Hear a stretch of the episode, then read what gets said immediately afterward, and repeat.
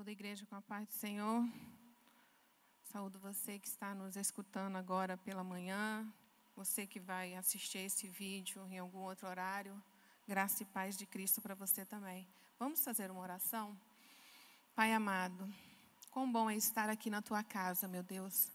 Quão bom é poder estar, meu Deus, em comunhão com os nossos irmãos em Cristo, para poder fazer um ato tão excelente, que é te adorar quer te adorar, meu Deus, com os nossos cânticos, quer te adorar, meu Deus, com as nossas palmas, quer te adorar com as nossas mãos levantadas, quer te adorar, meu Deus amado, com a nossa alma completamente rendida aos teus pés, meu Pai.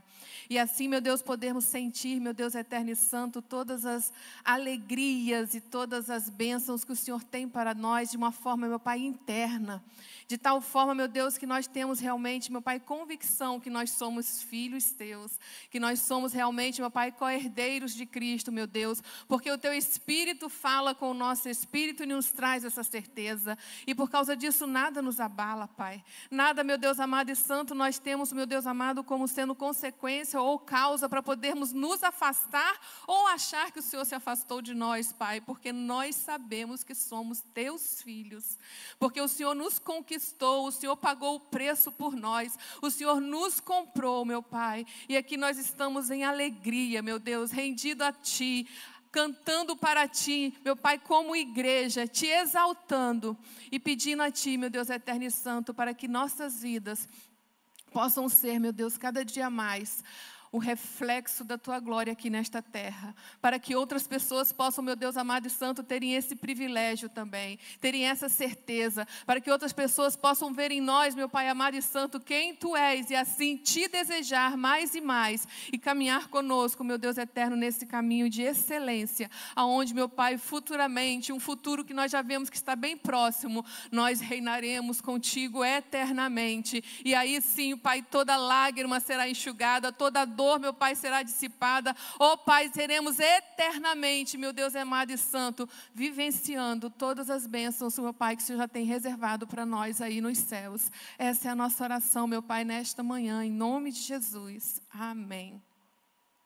Podem sentar, quem está aqui. Durante essas cinco semanas, pela graça de Deus, nós nos propusemos a trazer a vocês certos temas que quem está escutando desde o primeiro pôde perceber que elas vão de encontro a certos pensamentos que nós temos. Ou seja, elas vão confrontar aquilo que nós já temos construído dentro de nós, desde a nossa terra infância, desde nossos, nossas construções sociais, e que trouxeram para nós modos de percebermos, modos de compreendermos, modos de interpretarmos alguns sentimentos, algumas sensações, algumas situações. Então vocês viram aqui desde a primeira vez que nós trouxemos e tivemos todo o cuidado de trazer o que? Palavra de Deus. Porque não há outra forma de nós sermos transformados realmente, de uma forma profunda na nossa interioridade, se não for por meio da ação da palavra de Deus. Não adianta eu chegar aqui para vocês e trazer para vocês técnicas para vocês poderem enfrentar algumas situações quando lá dentro da alma de vocês a transformação não tiver ocorrido. Vocês vão conseguir até caminhar algumas milhas com aquelas técnicas que podem ser ensinadas a vocês. Mas vão haver momentos nessa caminhada que vão aparecer situações e aquilo que foi apenas vivido por causa de uma técnica, de uma regra, de um não vai fazer efeito. E o que que vai acontecer? Você vai sentir novamente, você vai trazer à tona novamente, máscaras vão cair, tudo vai acontecer para que você possa voltar àquele fato inicial. Tudo porque dentro de você não houve a transformação necessária. Tudo porque dentro de você não houve realmente a ação da palavra de Deus transformando esse modo seu de pensar. Porque o modo de pensar nosso, ele é fruto de tudo que é convicções nossas. Tudo aquilo que foi internalizado desde que nós fomos, nós viemos aqui para essa terra. Na verdade, começa a ser internalizado quando nós já estamos no útero da nossa mãe. Ali nós já começamos a ser construído em nós pensamentos, na verdade, memórias, que vão, vão fundamentar todos os pensamentos do nosso dia a dia. E depois, quando nós nascemos, nós vamos internalizar aquilo que vai ser construído através da nossa educação, através dos nossos convívios sociais, e por aí vai.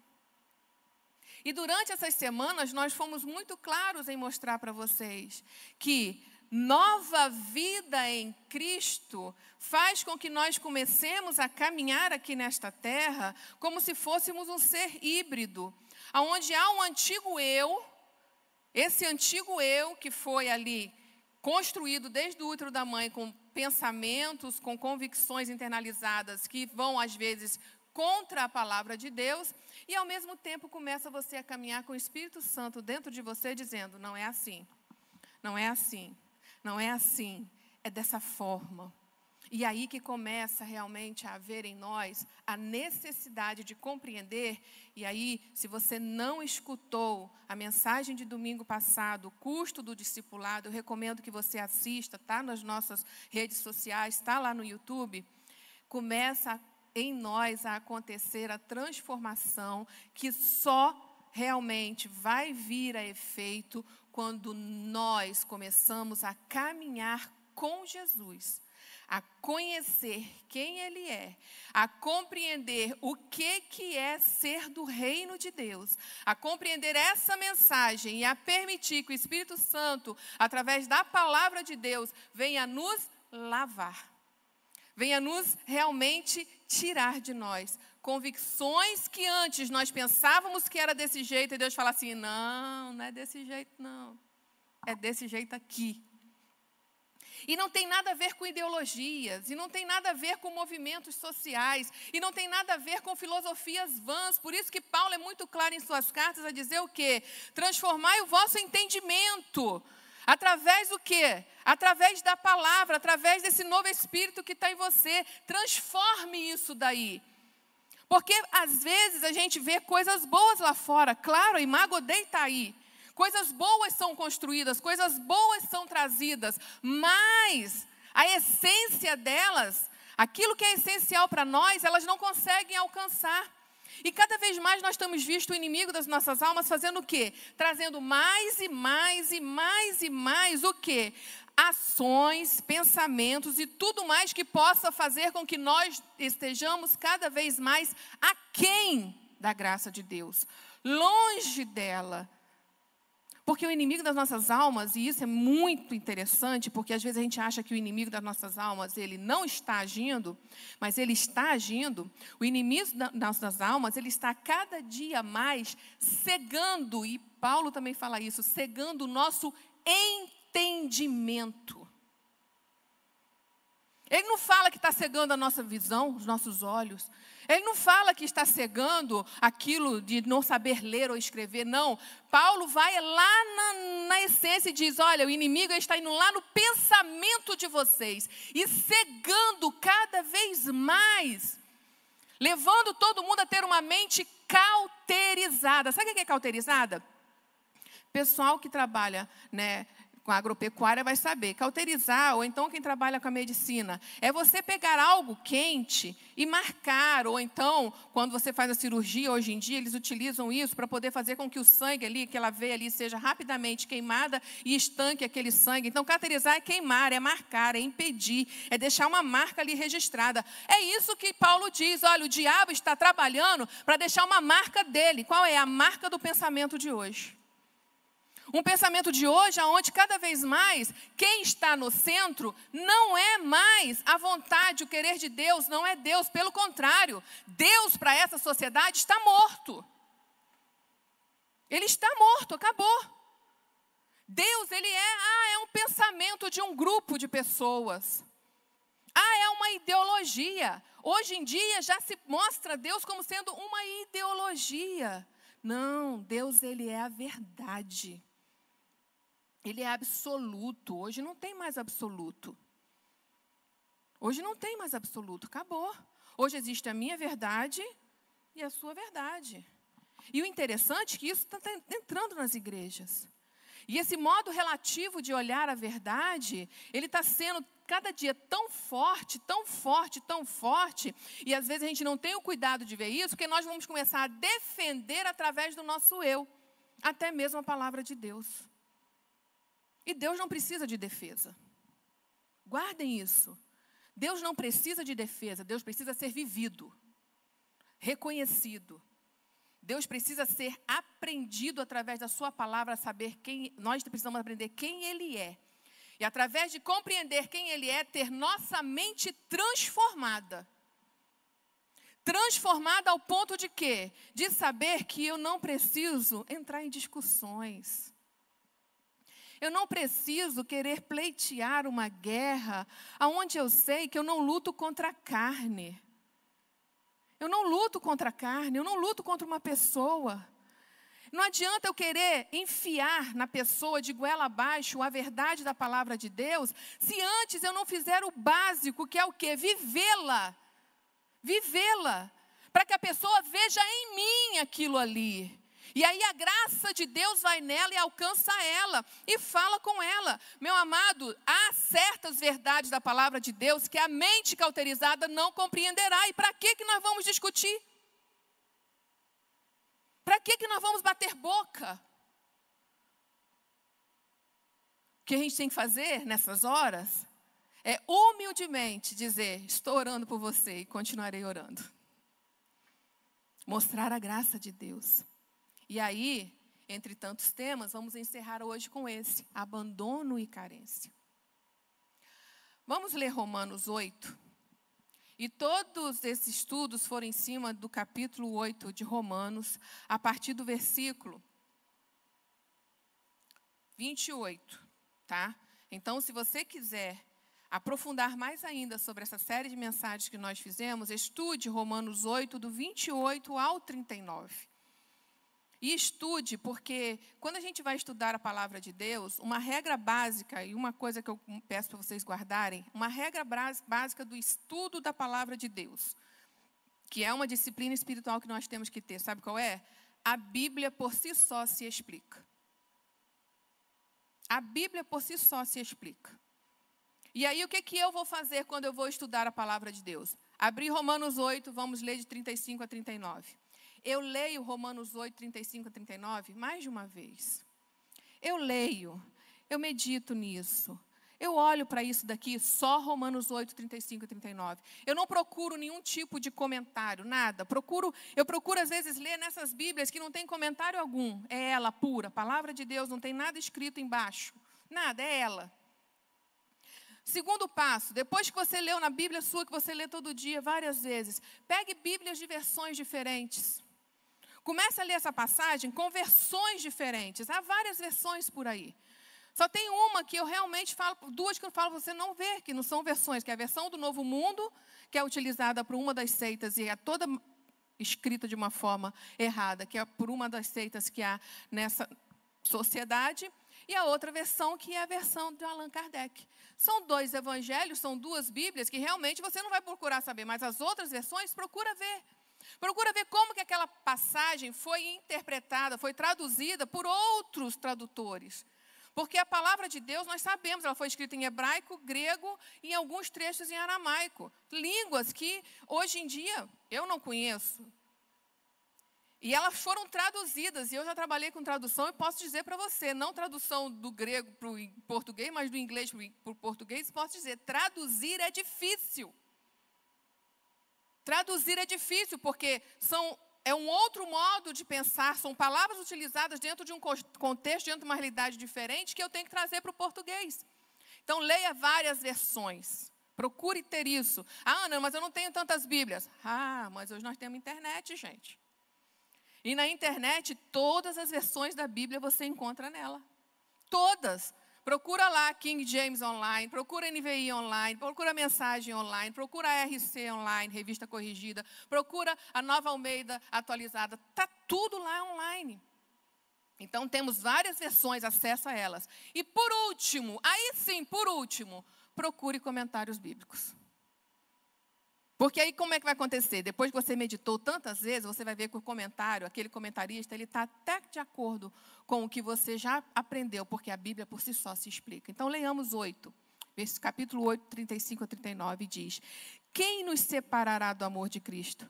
Será tribulação, ou angústia, ou perseguição, ou fome, ou nudez, ou perigo, ou espada? Como está escrito: por amor de ti, enfrentamos a morte todos os dias. Somos considerados como ovelhas destinadas ao matadouro. Mas em todas estas coisas somos mais que vencedores por meio daquele que nos amou. Pois estou convencido de que nem morte, nem vida, nem anjos, nem demônios, nem o presente, nem o futuro, nem quaisquer poderes, nem altura, nem profundidade, nem qualquer outra coisa na criação será capaz de nos separar do amor de Deus que está em Cristo Jesus, nosso Senhor. Eu acho que só em ler isso daqui, a gente não precisa nem ir além. Eu acho que isso daqui está bem explícito, está bem claro para nós. E aí vem a grande pergunta. A grande pergunta que nós somos levados a pensar, a matutar, a refletir é essa daí. Quem nos separará do amor de Cristo? E uma palavra salta nisso daí. Uma palavra, ela é a chave para poder nós realmente compreendermos como que é o nosso pensamento em relação a isso daí e o que que a palavra de Deus está dizendo, está nos ensinando e dizendo, transforme esse modo de pensar. Qual palavra é? Amor.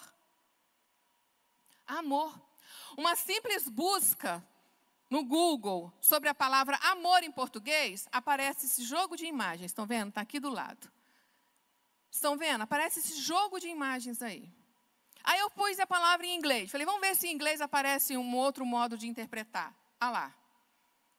Parecidos, né? Coraçãozinho, duas pessoas, tal, tal. Eu falei, não, vamos procurar uma língua assim bem diferente, uma coisa assim bem diferente. Aí eu fui lá no Google Translate e procurei a palavra amor em japonês. Peguei o ideograma e botei lá. O ideograma de amor em japonês é isso daí. Agora, olha o que, que aparece em japonês. Amor em nossa cultura hoje, em nossa sociedade hoje, tanto da língua portuguesa, quanto da língua americana, quanto de uma língua oriental, ou seja, porque a língua é a expressão da cultura de uma sociedade, tanto em qualquer língua que seja, ela traz essa identidade de romance, um sentimento, uma sensação, algo aonde existe uma troca, algo onde há um ele faz e eu dou, eu faço e ele recebe. E é essa troca. Ou seja, amor para nós, e isso somos todos nós, gente. Essa é a verdade. Nós construímos esse modo de pensar desde que nós, nós nascemos. E a criança realmente, ela vai ter isso daí. Ela acha que vai receber o amor da mãe se ela fizer algo de bom, bonitinho. A gente já ensina isso à criança. A gente, e é isso um cuidado que os pais têm que ter. Nós temos o hábito de querer dar carinho apenas quando a criança faz algo bom. Mas é na hora que disciplina que nós temos que também dar o nosso amor e carinho. Para que a criança compreenda que não é uma troca. Que não é porque ela é boazinha que ela vai receber. Ela já vai começar a aprender que, na verdade, ela é amada por quem ela é e nós construímos esse conceito de que o amor ele deve ser merecido. Nós construímos esse entendimento de que o amor ele deve ser feito algo para que nós tenhamos em troca. E aí eu te pergunto, será que no nosso relacionamento com Deus nós trazemos isso? Será que nós vamos nos relacionar com Deus desse, nesse modo de pensar, desse amor humano? Olha as frases que nós usamos para o amor, nos nossos relacionamentos. Eu não sinto que sou amado. Eu não sinto. Eu preciso sentir. Eu tenho que ter um arrepio. É claro que nós sentimos, gente. Mas eu estou querendo trazer para vocês o conceito mais profundo do amor. Eu quero que vocês saiam dessa superficialidade do amor apenas como uma sensação. Eu quero que vocês compreendam que o amor é uma ação, é uma atitude. Ele vai além da emoção. Então, eu não sinto que sou amado. Ou então falar assim: ah, eu não estou recebendo nada em troca nesse relacionamento. Eu faço, faço, faço e não recebo nada em troca. Então eu não sou amada. Se eu fizer assim, eu vou conseguir aquilo. Troca.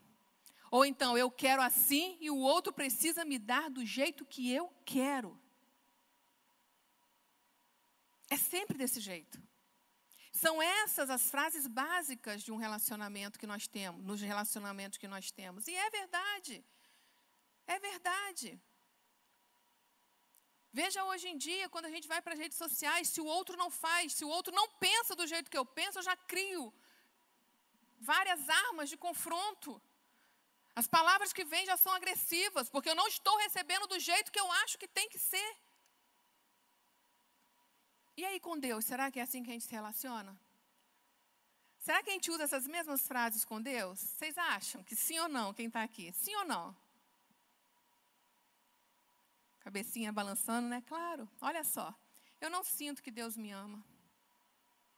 Eu não sinto. Eu estou passando por isso tudo. Como é que Deus pode me amar? Eu não estou sentindo nada. Eu não ouço Ele falar comigo. Ele está mudo. Eu não estou sentindo. Amor no nível das sensações. Ah, eu sirvo a Ele, adoro a Ele, mas eu não sou reconhecido. Eu faço tudo para Ele, mas Ele não me reconhece, Ele não me dá uma posição, Ele não faz eu ir para aquele local, Ele não atende esse desejo que eu tenho. Se eu seguir essas regras ou fizer essa campanha, Deus me dará isso. Troca. Troca. Ou então assim, eu quero que Deus confirme isso do jeito que eu estou pedindo. Eu vou colocar diante dele e falar assim: oh, Deus tem que ser assim.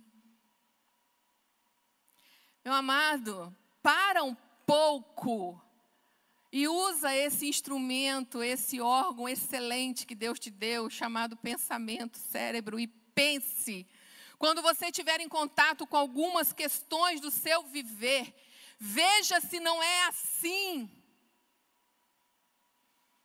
Não há necessidade de eu te fazer aqui uma série de estudos sobre o que são heresias, o que, que é ou não é o Evangelho. Basta apenas você compreender isso daqui. Palavra de Deus que é o suficiente para você reconhecer o que, que não é e o que é a palavra de Deus. Nós temos a infeliz condição de quê? de seguirmos aquilo que é já pautado, ou então que tem cara de verdade.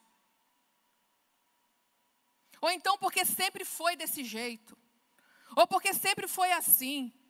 Naquela época era dessa forma e dava certo, meu amado. Os tempos, as estações mudam. A única coisa que não muda é a palavra de Deus. Mas lá Lá em Eclesiastes, se eu não me engano, está bem escrito que nós podemos sim alargar as nossas, é, a nossa tenda. O que, que é? Nós podemos ampliar, construir novos pensamentos, ir além, saber que as coisas mudam. Que ontem era uma forma de se ser, por exemplo, há décadas atrás, o que se tinha eram campanhas evangelísticas. Quem já ouviu falar aqui de campanha evangelística? Não estou falando campanha de oração, mas campanha evangelística, onde tinha aquele evangelista, aquele pregador que arrebatava um monte de gente, que ouvia a palavra, curas aconteciam. Naquela época, se você for estudar a sociedade daquela época, você vai ver que foi a instrumentalidade, foi a direção de Deus para aquele momento e deu certo. Só que hoje, se você fizer isso daí, não vai dar certo. E Deus sabe como agir com a sua igreja e com o seu povo. Vamos parar de achar que é sempre do nosso modo. Mudemos o nosso pensamento. Já imaginou hoje, em época de pandemia? Como é que a gente vai pregar o evangelho por meio de campanha evangelística? Como? Houve uma época, os mais novos aqui não vão ainda nem vão lembrar disso, mas eu me lembro, porque na minha adolescência eu vivenciei isso, de igrejas onde a televisão era proibida. Era proibido ter televisão em casa. E eram mensagens e mais mensagens que você escutava e que buscavam mostrar isso daí, porque naquela época aquilo ali era a verdade vivida. Agora eu te digo, e se hoje for proibir a televisão, internet, essas coisas? Deus não pode usar isso para poder o evangelho chegar às pessoas? Eis aí, você está me assistindo por meio da internet. Com certeza você deve ter uma Smart TV, quem tem esse privilégio, coloca numa TV. Mudança de pensamento, aonde nós alargamos as tendas, mas o que não é mudado é a estaca principal. E é isso que está lá no versículo. Só não tire a estaca principal, que é palavra de Deus. Isso não muda. Isso aqui não muda, essa verdade não muda. Então vamos lá? Em todas elas, o que, que nós vemos? O eu. Eu quero, eu preciso, eu tenho que sentir, eu desejo. É o eu, é o eu, é o eu, é o eu. É o eu humano aonde nunca nada dele é saciado. Ele não é saciado. E outra, ele vai sofrer com as contingências do viver, não adianta. Não adianta. Quem aqui pode dizer que não está sofrendo com essa pandemia? Cada um na sua intensidade. Mas estamos sim passando por uma situação de sofrimento mundial onde todos nós estamos tendo alguma, algum nível de sofrimento. Então as contingências existem no viver. E o eu, por causa disso, ele não é saciado.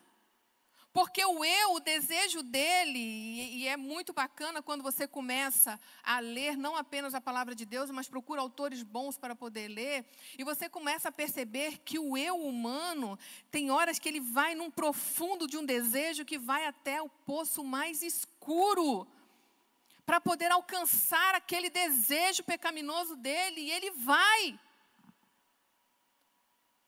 E quando ele não é atendido, ele entra numa angústia tão profunda às vezes. Ou seja, esse nível de amor humano que fica ali na base só do romance, do sentir, na questão de uma troca somente, ele não vai atender tudo aquilo que nós precisamos. E aí nós vemos uma geração cada vez mais tendo sentimentos de abandono, uma geração carente uma geração que busca cada vez mais alcançar, entendeu? A compreensão real do que seja ser amado. Nós queremos ser amados. Nós desejamos ser amados. Porque Deus nos fez para sermos amados. E nós queremos isso daí. E aí são dois os mecanismos, são duas as formas que nós podemos ver que as pessoas podem utilizar para poder enfrentar essa carência, esse abandono. Uma delas é qual? Ele vai fazer a compensação. Ele vai buscar compensar aquilo ali que ele está sentindo de abandono e carência, como? Por meio de umas atitudes e de ações que levem o outro a vê-lo. Cada uma dessas formas que nós estamos falando com vocês essas semanas de atitudes que nós temos diante de alguma situação interna nossa, elas têm níveis, tá, gente? Elas têm níveis. Níveis de intensidade. Imagina uma pessoa que procura se esforçar para conquistar o respeito do outro, então ela procura ser a melhor pessoa, ela procura ser correta em tudo, ela procura ser organizada. Imagina isso numa intensidade lá em cima. Nós falamos aqui já nessas séries o que, que acontece. E aí você acaba desenvolvendo certos transtornos que poderiam já lá no início você saber que você está percebendo isso pela palavra de Deus. Epa, eu não estou compreendendo o que é o amor de Deus. E eu estou querendo viver esse amor de Deus da forma como eu fui e eu vejo e eu aprendi. Mas o amor de Deus não é isso. Então, uma das formas é a forma de compensação. Eu crio, eu forjo um jeito de ser aonde o outro me perceba. E assim ele me elogie, e aí eu sinto amada. Gente, eu não estou dizendo que isso é errado, eu estou dizendo o perigo de nós vermos nisso daí uma forma de vida. Isso tem que ser algo natural. Nós temos que realmente termos um modo de ser correto, ético, organizado. Nós temos que ser excelentes nos nossos modos de ações, na nossa prática de vida. Nós temos que buscar a excelência, sim, mas que não seja por causa de, por causa de querer ser visto, por causa de querer uma compensação. É essa a diferença. Porque quando eu faço por causa de alguma coisa, eu estou automaticamente correndo o risco de estar. Eu não vou para aqui para beira precipício, não, porque eu sou desastrada. Mas a verdade é, eu costumo falar que se eu sei que aqui, vamos dizer que aqui seja um precipício. Precipício, quando você olha da beira dele, é o quê? Você não vê nada, né? É uma profundidade. Eu sei que é um lugar perigoso. Eu sei que é perigoso. Se eu tiver ali, o que, que vai acontecer? Quem já foi em alguns locais de precipício, vocês vão ver que a terra às vezes é esfarelenta. Ela, né, se você pisar pertinho, ela pode. Então, se eu ficar ali, o que, que pode acontecer comigo? Eu vou cair. Se eu não tiver cuidado, ainda mais uma Ana Paula desastrada. Com certeza. Qual é o, a mensagem em cima disso daí? Eu sei que em mim existe um eu. Um eu cujos desejos dele vão completamente contrários a Deus. E é por isso que a gente entende aquela palavra: que se seu olho te fizer pecar, arranque-o. Se tua mão te fizer pecar, retire-o.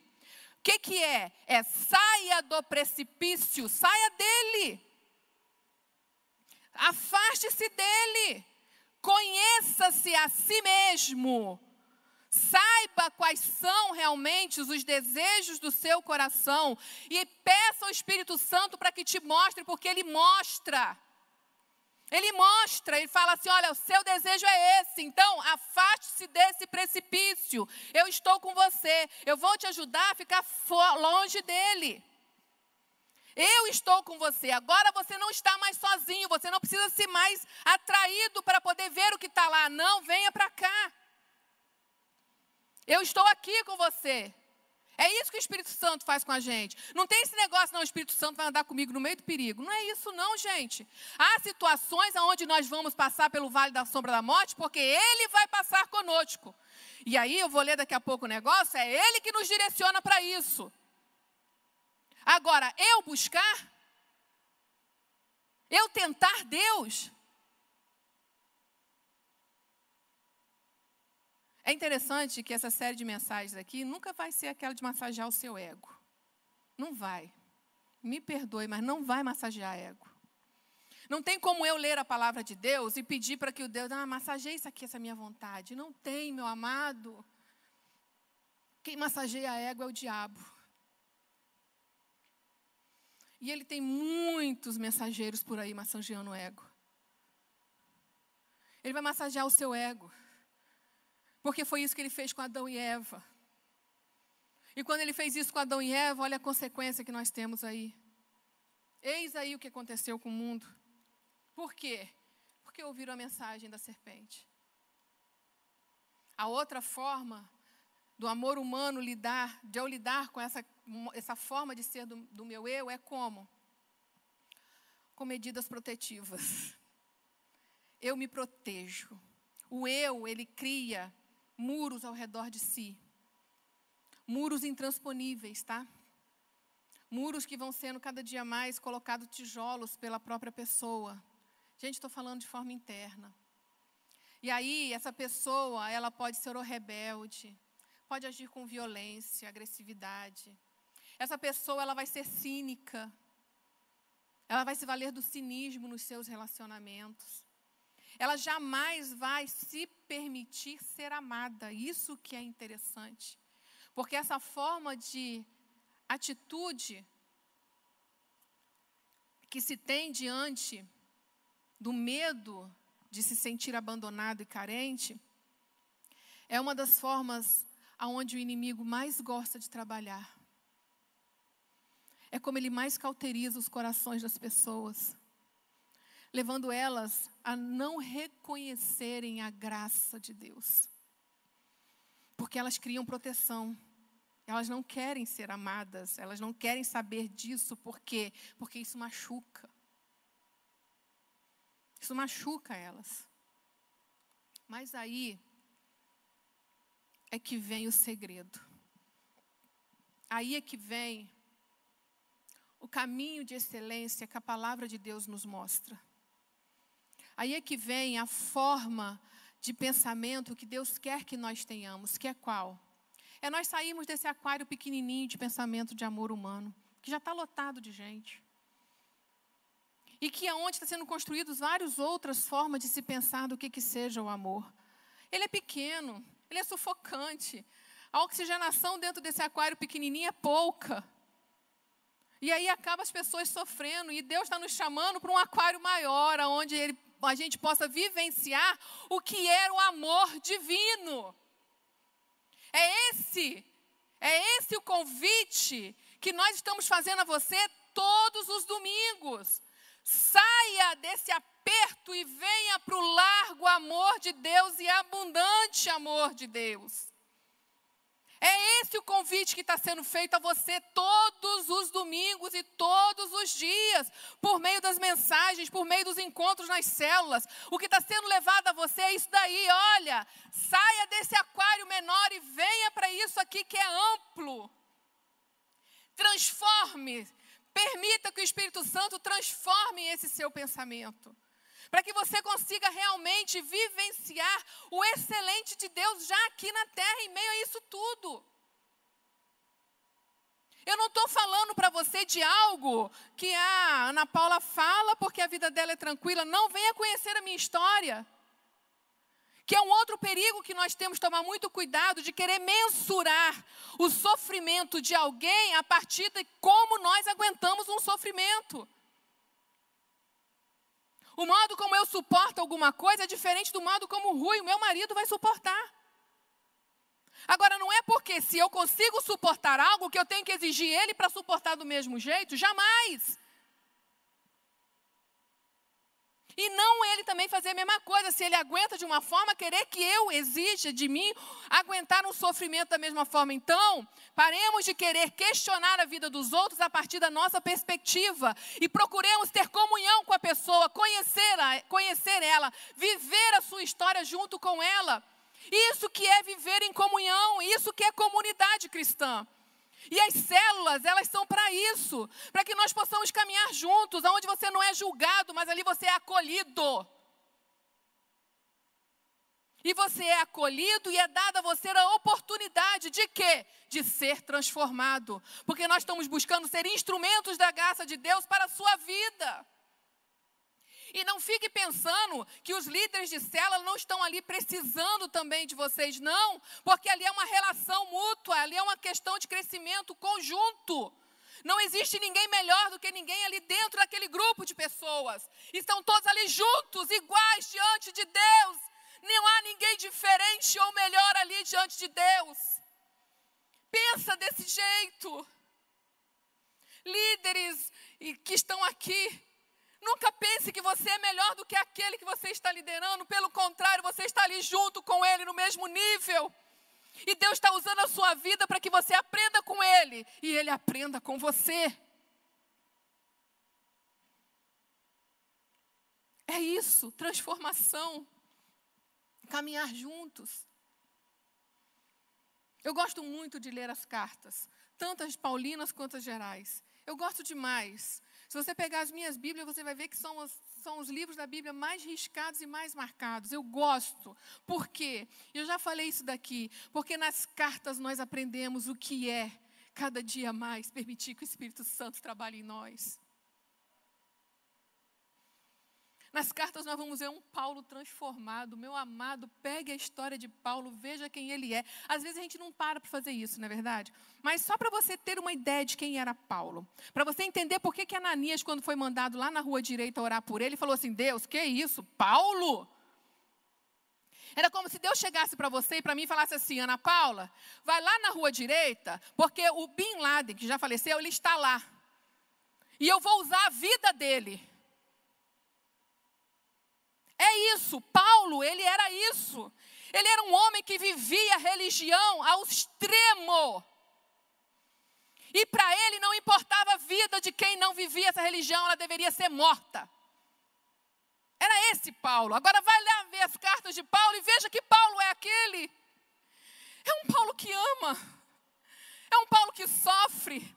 É um Paulo que vê quem não crê igual a ele, falando assim: ore por ele. Não mate ele. Seja você um meio da graça de Deus para essa vida. É esse o Paulo. Eu, eu não sou essa Ana Paula de agora, há dez anos atrás. E eu peço a Deus para que daqui a uma semana eu não seja essa Ana Paula de hoje. Porque eu não estou acabada. Eu não estou acabada. Todo dia Deus me confronta. E eu quero que Deus me confronte todos os dias. Nós tivemos, né, Nick, uma, Nick e Cláudia, uma conversa tão boa segunda-feira na nossa célula, em relação a isso. Em relação ao perigo de nós não compreendermos o que seja andar mais uma milha com a pessoa que nos ofende. Qual, qual é o, o limite entre o você fazer aquilo que Deus fala, caminhar com Ele uma milha, até que chega um ponto Deus fala assim, não caminha mais, que é Deus quem fala, não é você.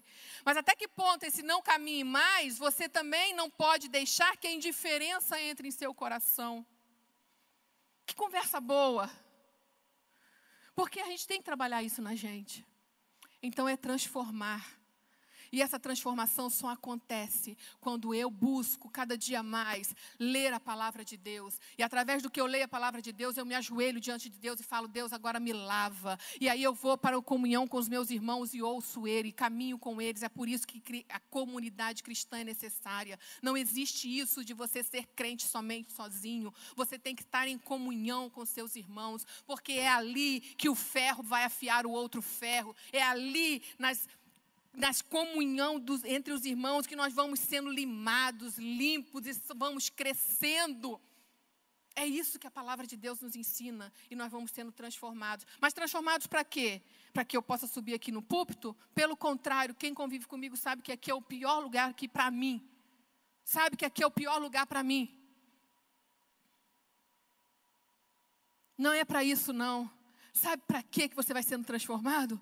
Para que cada dia mais o amor de Deus seja realmente real e vivo dentro de você. E quanto mais o amor de Deus é real e vivo dentro de você, você vai colocar em prática tudo que lá João fala em sua primeira carta. Você vai amar. Você vai amar como Deus amou. A glória de Deus vai ser manifestada na sua vida. E aí sim, quem vai ser glorificado não é o seu eu, é Ele. Não é sobre você, é sobre Ele. Mas por ser sobre Ele é que é para você e por você. É uma coisa divina. É uma coisa divina. Então vamos lá? Romanos 8, 35, no versículo 35 diz assim: Quem nos separará do amor de Cristo?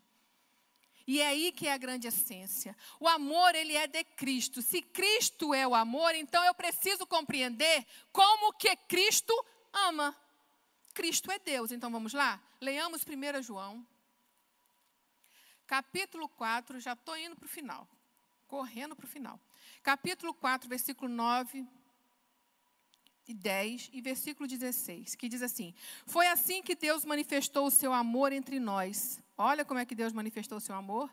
Enviou o seu Filho unigênito ao mundo para que pudéssemos viver por meio dele. E nisto que consiste o amor, ou seja, é isso que é amor.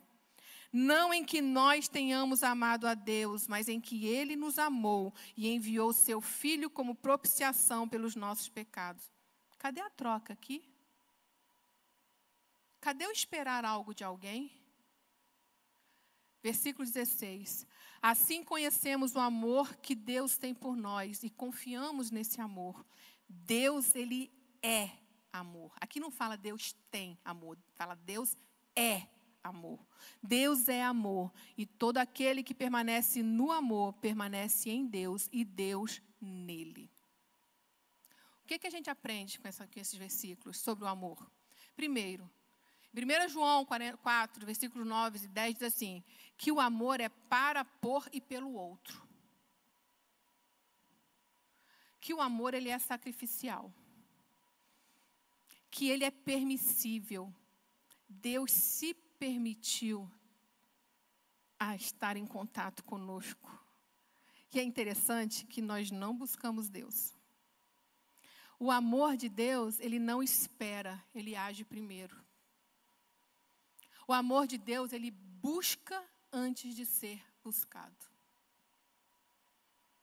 É igual ao amor humano? Tem como fazer um paralelo do amor de Deus com o amor humano? Eu acho que é completamente diferente. É por isso que é uma transformação. É por isso que não adianta eu chegar com você aqui e falar: olha, a partir de hoje você começa a doar todos os seus bens. Ele, Jesus até falou isso com um dos que queria segui-lo. Doa todos os seus bens, dá tudo. Vai lá e faz isso, que aí você vai estar vivenciando o amor divino, sendo, né, tendo esse amor como está aqui. Não é assim. Não adianta eu chegar aqui com regras para você. Isso aí tem que ser transformação. É por isso que quando Jesus conversou com Nicodemo, falou assim: Nicodemo, necessário é nascer de novo. Vocês querem compreender o amor de Deus? Leiam o livro do profeta Oséias profeta Oséias, ele foi usado por Deus para viver na sua história aquilo que Deus estava vivendo na eternidade em seu relacionamento com Israel. Quando você lê o profeta Oséias, olhe Oséias como sendo Deus, tá? E olhe a mulher a quem Deus manda Oséias pegar para seu casamento como sendo Israel. Para ficar mais profundo, quando você lê o profeta Oséias, olhe Oséias como Deus. E veja, eu não lembro o nome da mulher, me perdoem. O nome da mulher que Deus manda Oséias pegar como esposa, como sendo você, pecador. Faça esse exercício. Comece a ler a Bíblia Sagrada se colocando ali. Porque é assim que nós temos que ler a Bíblia Sagrada. Temos que parar de ler a Bíblia Sagrada colocando a sociedade de hoje ali, a igreja de hoje ali, colocando o fulano de tal ali. Não, coloque-se você, o seu eu. Leia a palavra de Deus para você. E aí sim permita que o Espírito Santo age em você. Esse que é o amor de Deus. E em 1 João 4,16, nós vamos ver que o amor, ele é a essência da natureza divina. Ele é amor. Ora, se ele é amor, amor é um sentimento, amor é uma sensação, amor é um arrepio, Amor são borboletas na barriga, como a gente, quando fica apaixonado, costuma dizer, né, Ediane? Amor é uma pessoa. Amor é Deus. E se eu quero amar como Ele amou, eu tenho que buscar conhecer quem Ele é. Mas, Ana, Deus é espírito. Deus não se vê. Ah, mas ele veio a esse mundo. Ele andou entre nós mais ou menos 33 anos. E nesse período que ele andou aqui, nos evangelhos mostra claramente que esse Deus amor, ele viveu aqui na terra expressando quem ele é, amor. E quando ele confrontava alguém, era com amor. Quando ele discipulava alguém, era com amor. Quando ele expulsava demônios, era com amor. Quando ele curava, era com amor. Tudo o que ele fazia era com amor. Então, se eu quero saber como amar, tal qual Deus ama, eu vou mergulhar na palavra de Deus e conhecer Jesus Cristo como ele foi cada vez mais discipulado. discipulado. Não tem outro caminho. Não tem outro caminho. Não tem. Não adianta eu chegar para você e falar outra forma. É esse, é discipulado. O amor divino ele não é velado, mas ele é escandalosamente expressado e evidenciado. Como é que ele foi? Como é que ele foi expressado? Através de uma cruz. Isso foi escândalo. Isso é escândalo. Sabe por quê? Porque a gente sempre espera um rei, né, que sente num trono, que governe, que faça tudo. Não, o nosso rei, ele veio e morreu. E morreu de uma forma cruenta. E morreu de uma forma maldita, porque morte de cruz era forma maldita de se morrer. Mas olha o que, que a Romanos 5,8 fala, mas Deus demonstra seu amor por nós, porque Cristo morreu em nosso favor quando ainda éramos pecadores. Meu amado, antes mesmo de você nascer, antes mesmo de você nascer, antes de você ter sido gerado no ventre da sua mãe, Ele te amou. Ele te amou. Não importa a forma como você foi concebido, não importa. Importa foi que ele te deu vida e ele te amou. Não importa onde você nasceu, o lar que você nasceu, importa é que Ele te deu a vida em amor, e quando Ele te deu essa vida, a Bíblia diz que ainda antes de você nascer, Ele já te conhecia e Ele já havia morrido na cruz por você. Quando Deus bradou lá dos céus, haja luz! Cantaraias haja luz, só pode ser dito, porque lá na eternidade ele disse: Cristo falou: Eis-me aqui, envia-me a mim, eu vou por eles. Antes do haja luz, houve haja cruz. E quando houve o haja cruz, eis ela aí. A história revela isso, não é só a Bíblia. A história da humanidade está aí para registrar, tanto que nós dividimos a história entre antes de Cristo e depois de Cristo. O mundo pode querer matar Deus, mas a história revela. Ou isso te dá essa. Ai. Ou então você vive um evangelho que não é evangelho.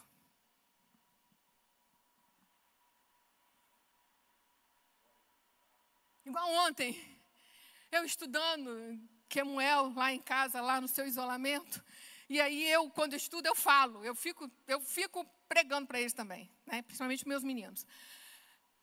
E teve uma hora que eu chorei e comecei a chorar.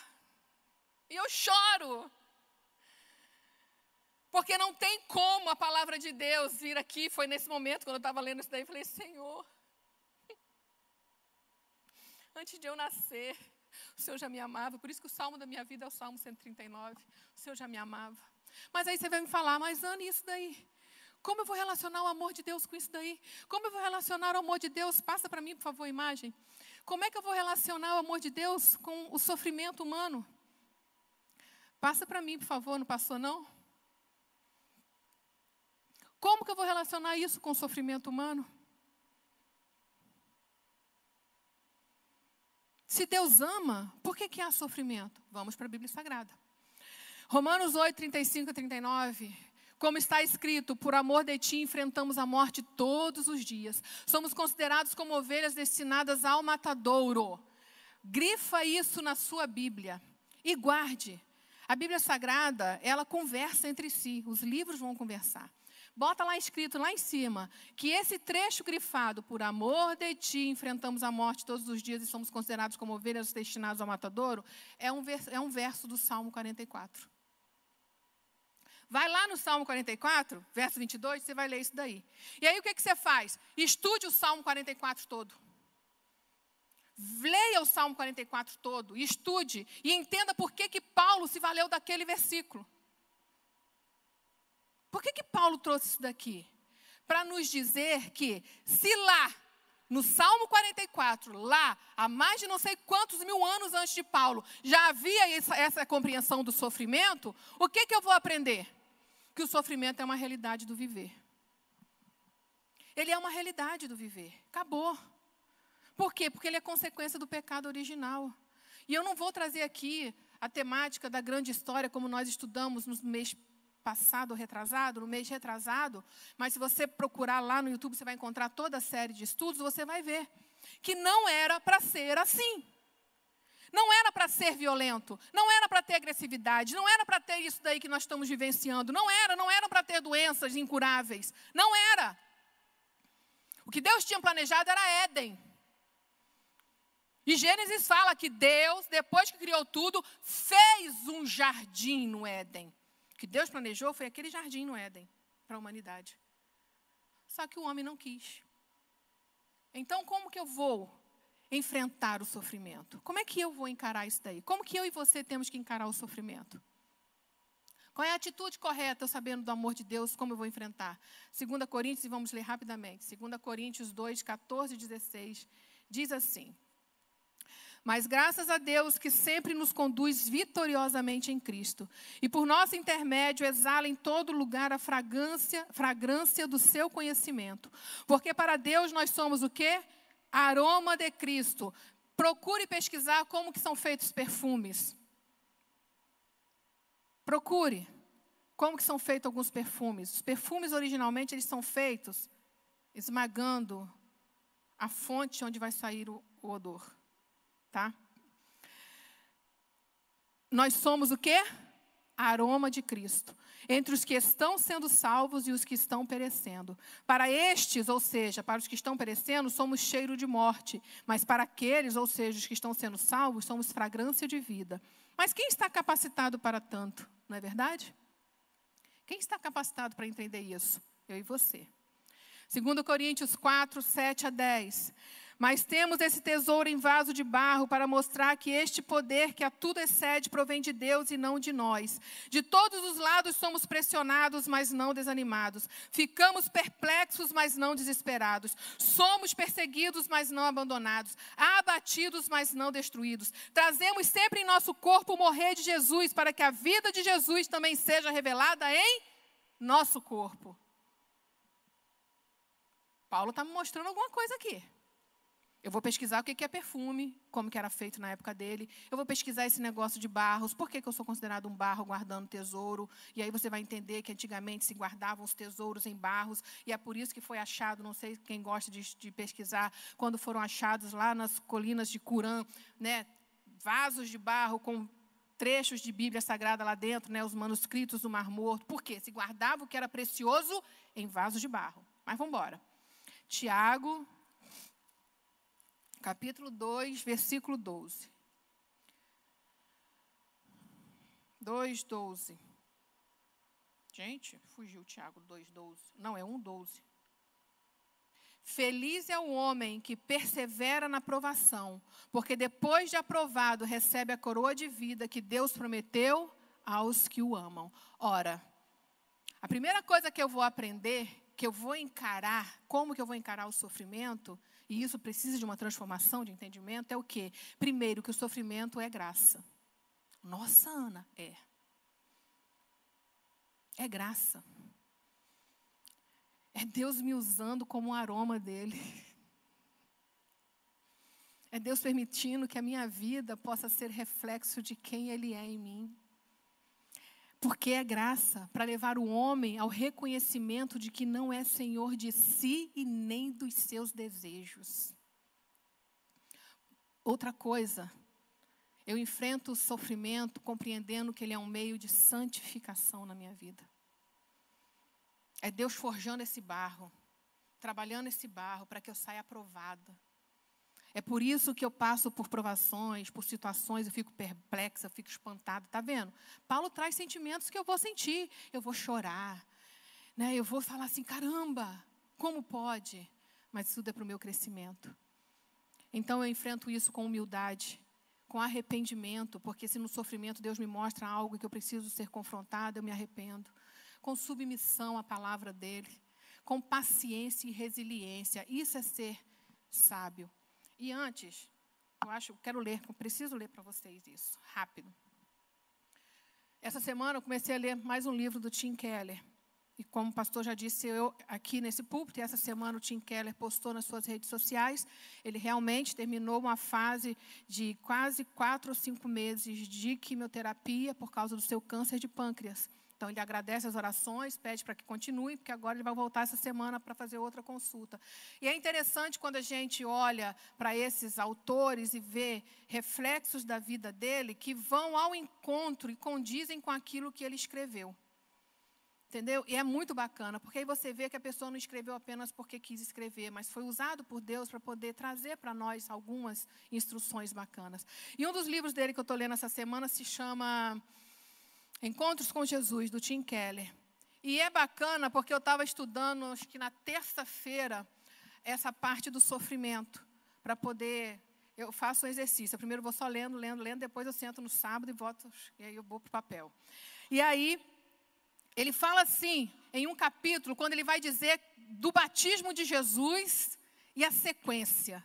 Eu falei, caramba, e eu acho isso divino, porque Deus às vezes nos faz né, ter contatos com coisas que vão ampliar a nossa compreensão. E ele fala isso: olha, com exceção da crucificação, o batismo é o único acontecimento da vida de Jesus mencionado em todos os quatro evangélicos, evangelhos. Ele é crucial, mas só Mateus registra a cena da tentação em detalhes. E é importante reconhecer que o batismo e a tentação estão interligados pela palavra então. Deus proferiu uma declaração poderosa de confirmação, dizendo: Este é o meu filho amado, de quem me agrado. Então, Jesus foi conduzido pelo Espírito ao deserto para ser tentado pelo diabo. Então, tem quase o efeito de em vista disso. Depois de grande bênção e sucesso, veio a prova e a tentação. Parece que ninguém jamais consegue assegurar para si uma vida de sucesso, alegria e bênção contínuos. Por mais que nos esforcemos tentando, não importa que preocupações tomemos, não importa quão bem as coisas estejam indo, algo sempre aparece para arruinar tudo. Mesmo as pessoas mais talentosas, diligentes e esclarecidas são incapazes de fugir dos altos e baixos de vida. Ah, talvez você diga, e se, e se desempenhássemos melhor o nosso papel? Ó. Fazer uma atitude compensatória? E se levássemos uma vida correta, obedecêssemos a Deus e orássemos todos os dias pedindo a Ele para nos proteger de todo sofrimento e dificuldade? A resposta eu lhe daria seria: ótimo, faça isso. E aí eu te pergunto: e se você pudesse mesmo vencer todas as suas falhas e imperfeições? E se conseguisse tornar-se inteiramente sábio e compreender os caminhos de Deus, o coração humano e as épocas e estações, a ponto de sempre tomar decisões sábias? E se você conseguisse ter fé em Deus sem vacilar? E se sua vida fosse agradável a Deus em tudo? Então, com certeza, Deus o protegeria e sua própria santidade e sabedoria o guardariam também. Tudo correria sempre bem em sua vida, certo? Não é certo? Errado. Porque aqui está aquele que fez isso. Deus, o Pai, acaba de dizer que a vida de Jesus é perfeita e agradável a Ele. Até o Espírito de Deus desceu sobre ele para guiá-lo. E veja o que lhe aconteceu. Jesus é amado, afirmado e capacitado por Deus. E então, então, ele é conduzido às garras do diabo. Portanto, eis a sequência: o amor e o poder de Deus, depois o diabo, a tentação, o deserto, a fome e a sede terrível. Extraordinária essa palavrinha aí, então. É quase como se Mateus tentando nos dizer: leia meus lábios. Ninguém está livre de provações e tribulações. Na verdade, é o que costuma acontecer com pessoas a quem Deus ama muito, pois isso faz parte do seu plano com frequência misterioso e bom para nos converter em algo grande. Sabe qual é esse algo grande? A imagem de Cristo em você. E para terminar, o sofrimento ele não vai nos separar de Deus e nem é sinal de que Deus se separou de nós. Não é. Paulo vai dizer que ele está convencido e por favor, esteja convencido disso. Sabe, internalize isso. Compreenda que o amor de Deus, ele é para você, por você, para sempre. E ele está convencido de que não há morte, nem vida, nem anjos, nem demônios, nem presente, nem o futuro. Ou seja, a sua história pregressa, a sua história futura. Tudo, tudo. Não há nada, nem diabo, nem nada. Não há poder algum nem altura, nem profundidade, nem qualquer outra coisa na criação que seja capaz de separar do amor de Deus na sua vida. Mas há uma coisa que Paulo não registra ali. Há uma coisa que Paulo não fala ali. Eu perguntei ao Quemuel, Quemuel, o que, que está faltando nessa lista aqui? O que, que é? É Quemuel, pecado. E é verdade. Porque a única coisa que faz separação entre mim e Deus é o pecado. É a única coisa. Ah, mas aí eu vou para isso daqui. A Bíblia diz que Deus me amou quando eu ainda era pecadora. Oh, aleluia! E foi aí que eu chorei. Porque a única coisa que faz separação entre você e Deus, Deus já resolveu. Você não precisa fazer mais nada. Se era a única coisa e Deus já resolveu, então não importa mais nada neste mundo, porque em tudo eu sou mais que vencedora, e era isso que Paulo tinha convicção, e é isso que eu, Ana Paula, tenho convicção, e é isso que eu oro e peço a Deus para que você tenha convicção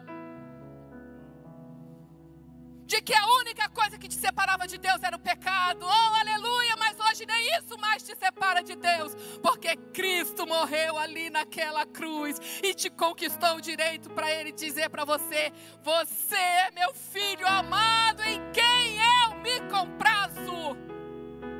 Aleluia!